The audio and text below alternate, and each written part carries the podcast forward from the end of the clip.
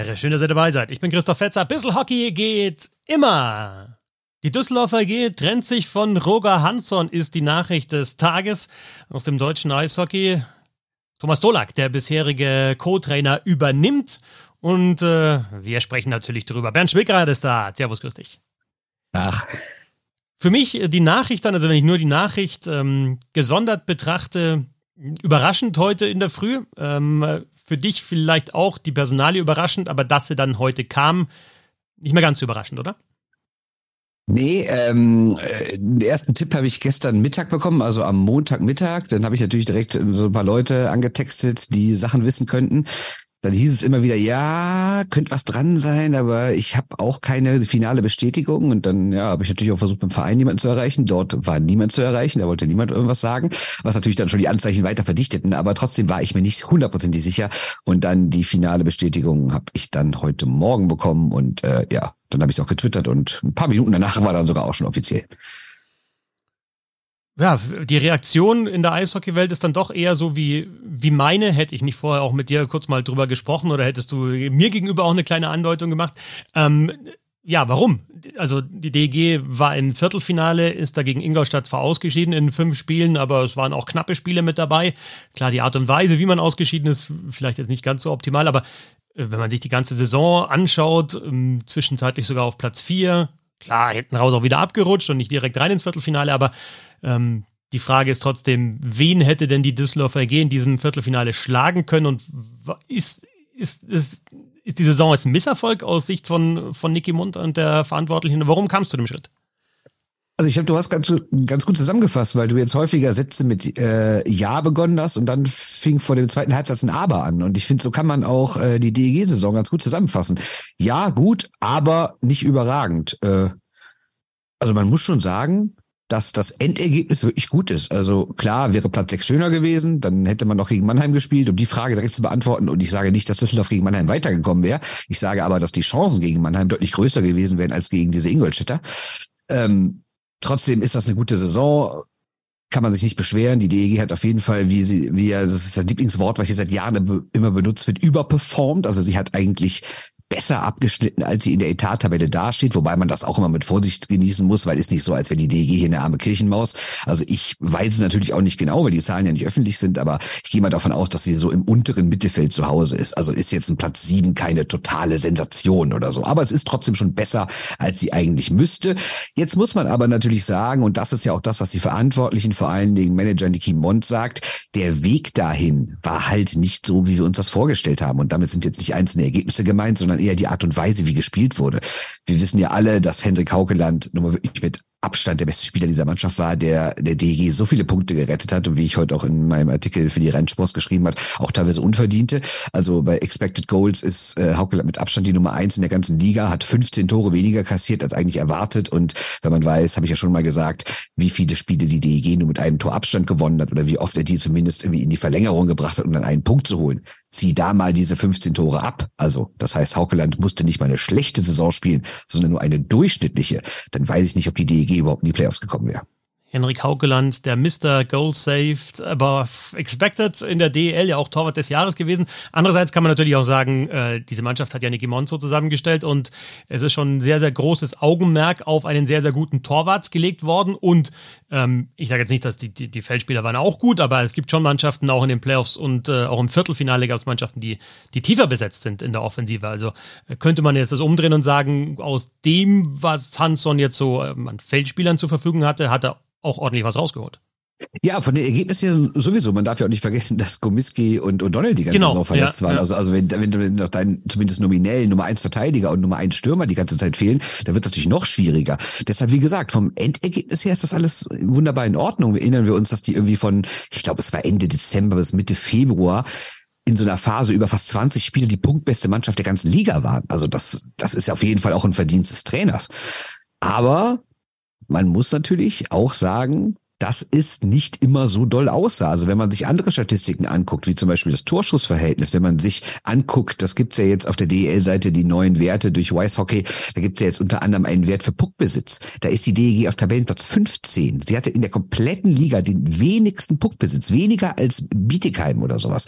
Und das spricht natürlich auch noch mehr dafür, dass die Ergebnisse vielleicht besser aussahen, als eigentlich die Spiele waren kann natürlich auch mit dem Spiel, Spielstil zusammenhängen, den, den Hansson ähm, ja, spielen lassen wollte. Ja, da muss ich aber direkt mal reingehen, weil er hat von Anfang an der Saison gesagt, er will kein Konter-Eishockey spielen, sondern ja. er hat gesagt, aktives Eishockey, wir wollen den Puck haben. Und den Puck hatten sie nun mal nicht. Also bevor mich jetzt nicht mal falsch versteht, ich will jetzt hier nicht äh, im Nachhinein auf einmal sagen, Hansson war ein schlechter Trainer. Auf gar keinen Fall. Ich finde, der hat einen guten Job gemacht.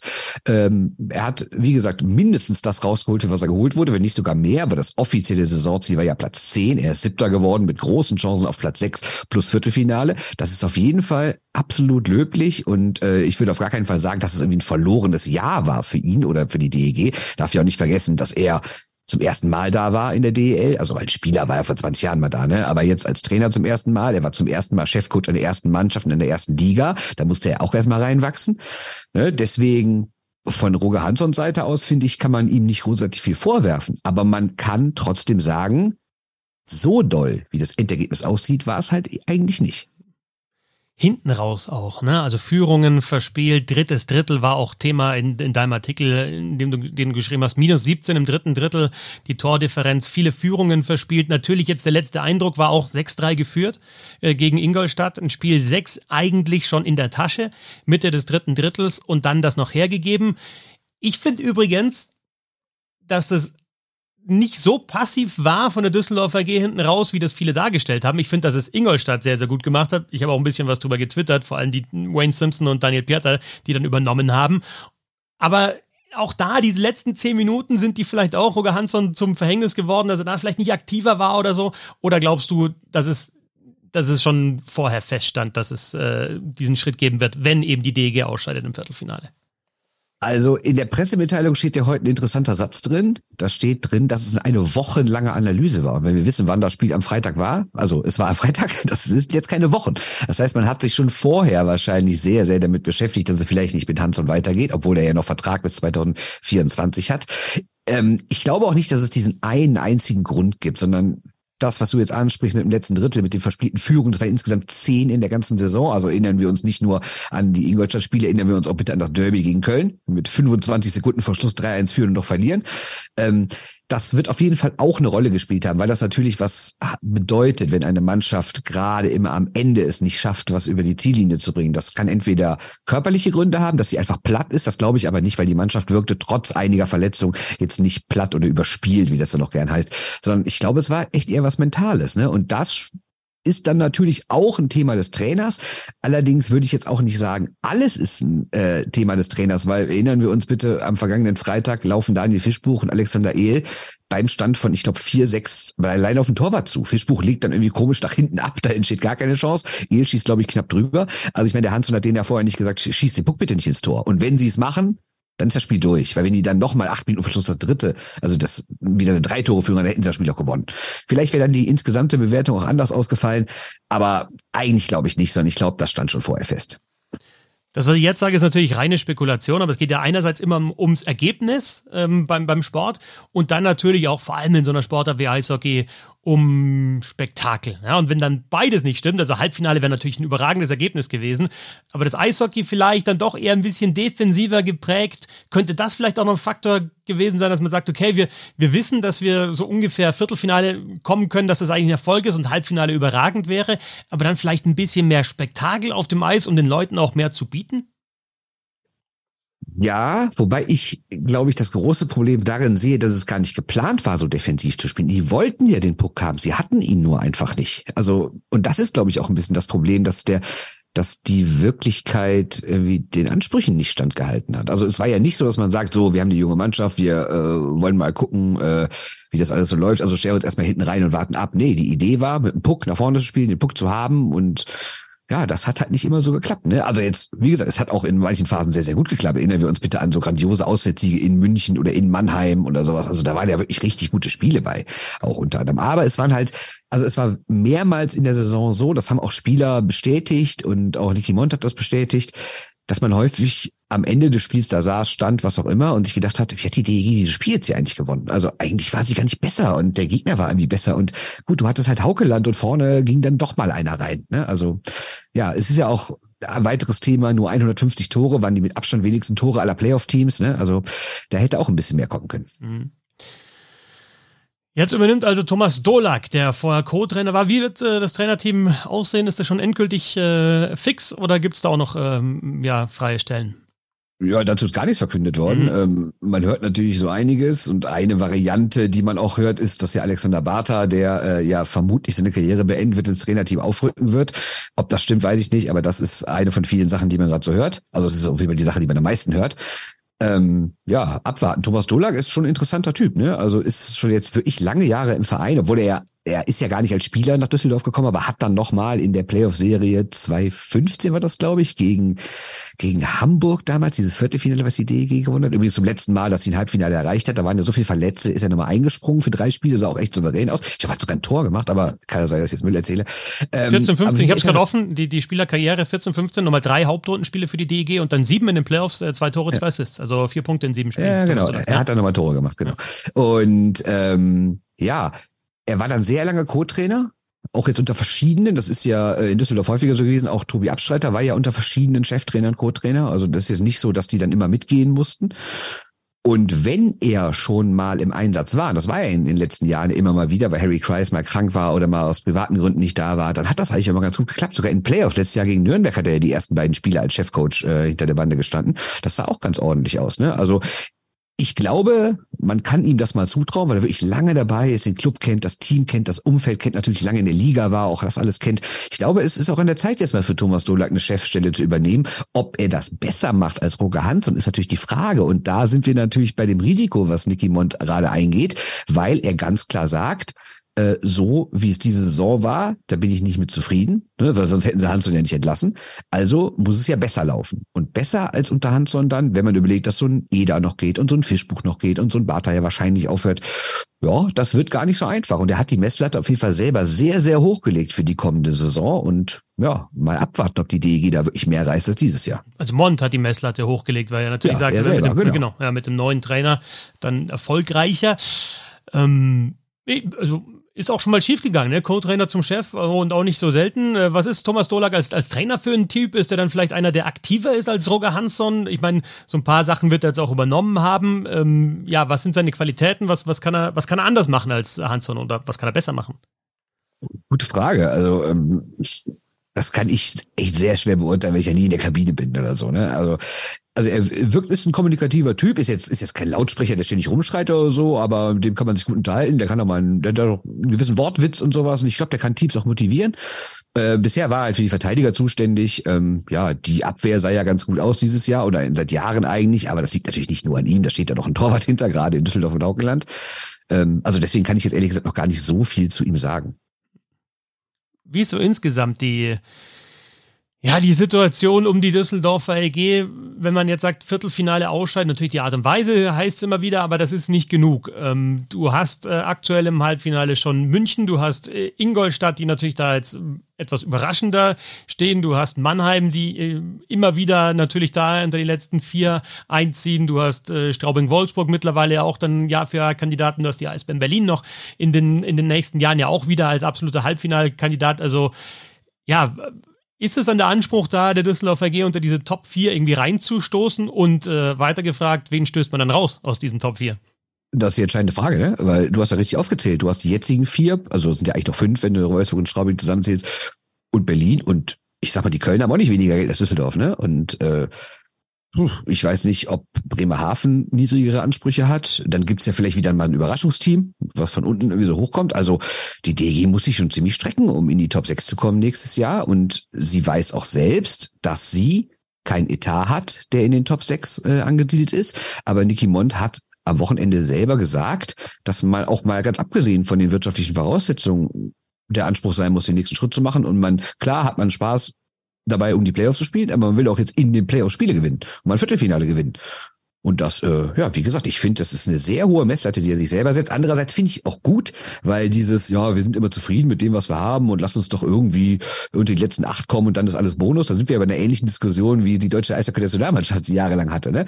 Und es ist so ein bisschen dasselbe Denken, dass man von den Voraussetzungen vielleicht nicht unbedingt weiter hingehört, aber dass man einfach sagt, nee, das ist aber unser Anspruch, wir wollen einfach mehr reißen. Und äh, ich glaube, das kommt im Publikum auch ganz gut an, weil du hast zwar eben gesagt, dass viele Leute das skeptisch sehen und in der Eishockey-Szene äh, so oder auch Kommentare, Social Media, was auch immer, viel Unverständnis da ist, aber innerhalb von Düsseldorf sieht das eigentlich anders aus. Also natürlich gibt es auch viele Leute, die sagen, was soll das, war doch eine gute Saison. Aber es gab die ganze Saison über Fans, die gesagt haben, der Hanson ist der falsche Mann, immer am Ende das und das ist mir zu körperlos und das ist mir zu unemotional, warum nimmt der nicht mal eine Auszeit und sowas. Ne? Also das gab es immer mal wieder, die Diskussion. Und du findest jetzt auch unter den Posts, die die DEG in den sozialen Medien heute losgelassen hat, relativ viel Zustimmung. Endlich war überfällig, der musste weg und bla bla bla. Also ich glaube, dass viele Leute, auch wenn sie wissen, dass die DEG nicht mehr die Dauermeister DEG der 90er Jahre ist, trotzdem höhere Ansprüche haben als das, was hier in den letzten Jahren er erreicht wurde. Nicht, dass einer sagt, das ist zu wenig im Verhältnis zu den Voraussetzungen, aber trotzdem denken die Leute sich, ach, es könnte ja mal wieder ein bisschen mehr sein. Ne? Ich finde dieses mit dem Körperlos ist so ein Vorwurf, den ich äh, gar nicht verstanden habe. Ähm, jetzt vor allem nee, unter dem Eindruck, ja, unter dem Eindruck, der, also zum Körper gehören ja auch die Beine, die, die ja laufen müssen beim Eishockey und äh, das war schon, also vor allem in der ersten Playoff-Runde, ähm, beeindruckend, wie äh, dominant da die DEG gespielt hat. Und eigentlich muss man ja jetzt sagen, unter dem Strich ähm, ist die DEG da gelandet, wo sie eigentlich dann hingehört oder wo, äh, vielleicht nicht vom Selbstverständnis hingehört, aber äh, klar dominant in der ersten Playoff-Runde, also deutlich stärker wie zum Beispiel so eine Mannschaft wie Frankfurt, aber halt auch unterlegen gegen Ingolstadt. Also äh, Expected Goals waren da über die fünf Spiele 19 zu 9 für Ingolstadt. Also das ist ein klarer Vorteil von zwei Toren pro Spiel. Insofern auch verdientermaßen ausgeschieden. Aber ja, dieses körperlose, mh, den, den Vorwurf lasse ich nicht gelten und ich bin echt gespannt, ob, ob das Eishockey der, der DEG dann so deutlich anders aussieht in der nächsten Saison und wie vor allem die Mannschaft aussieht. Du hast es gesagt, Eder, Fischbuch, beides noch nicht offiziell, aber ähm, Gerüchte verdichten sich, beziehungsweise ist eigentlich offiziell. Ähm, ja, ist ganz ja, klar. Genau, nicht zu diskutieren. Ja, beide weg. Ganz genau, klar. genau. Ja. Und äh, dann also ein Umbruch auf dem Eis auch, mehrere Spieler, die, die nicht mehr da sind und dann eben auch auf der Trainerposition. Und äh, ja, da bin ich sehr gespannt, was dann in der nächsten Saison geht und ob das Eishockey dann attraktiver, offensiver ist, härter ist. Ja, wir werden sehen. Aber doch nochmal. Ja, und vor allem, ob es auch unruhiger wird, ne? Weil, weil ich meine, klar, letztes Jahr erinnern wir uns, als ganz viele Spieler gehen mussten, da hieß es noch die DEG sein Abschiedskandidat, da war alles, was über Platz 15 war, super. Und im Endeffekt wurde sogar irgendwie Platz 9 und, und Viertelfinale gegen München, da waren alle super happy. Dieses Jahr hast du mehr Siege geholt, besseren Punkteschnitt, besserer Tabellenstand. Du warst im Viertelfinale gefühlt näher dran als letztes Jahr gegen München und trotzdem ist die Laune nicht mehr so gut. Also wollen die Leute auch mehr. Jetzt heizt Nicky Mond das selber an, mit dem er sagt, wir wollen in den Playoffs mal eine Runde gewinnen. Also abgesehen von der ersten Runde ne, natürlich. Und jetzt frage ich mich, wenn es nächste Saison nicht so ein guter Start wird, sagen wir mal, die stehen im November irgendwie mal auf Platz 11 ich die Frage ist, ob dann direkt der Baum brennt, ne? Weil vielleicht hat man sich da selber jetzt auch ein bisschen zu viel Druck gemacht. Aber ich wiederhole mich, ich finde es ja gut, weil äh, wenn du keine hohe Ansprüche hast und wenn du nicht sagst, wir wollen deutscher Meister werden, dann frage ich mich, wofür spielst du in der Liga überhaupt mit? So kenne ich dich, genau so kenne ich dich. Ja, sicher. Das heißt ja nicht, dass es zwingend klappen ja, muss. Ja, ja. Aber ich finde trotzdem gut, wenn man sagt, nee, wir wollen was reißen, weißt du, das Viertelfinale reicht uns nicht.